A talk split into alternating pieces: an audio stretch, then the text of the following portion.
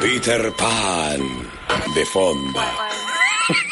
Cuenta la historia que Peter Pan era un niño que volaba, no crecía y vivía en el país de nunca jamás. No, no era la casa de Michael. Tampoco era Julio César. Andaba siempre con un hada tamaño bonsai, luchaba contra un pirata manco y era amigo de los niños perdidos. Ojo, atenti con esto. ¿Sabes por qué nunca crecía? Porque estaba muerto. Y era el que pasaba a buscar a los pibitos que se morían antes de tiempo. Crecimos con influencias terribles. Encima de todo. Está rock and pop, Uy. Vino Peter Pan. rock and pop. Donde el rock vive.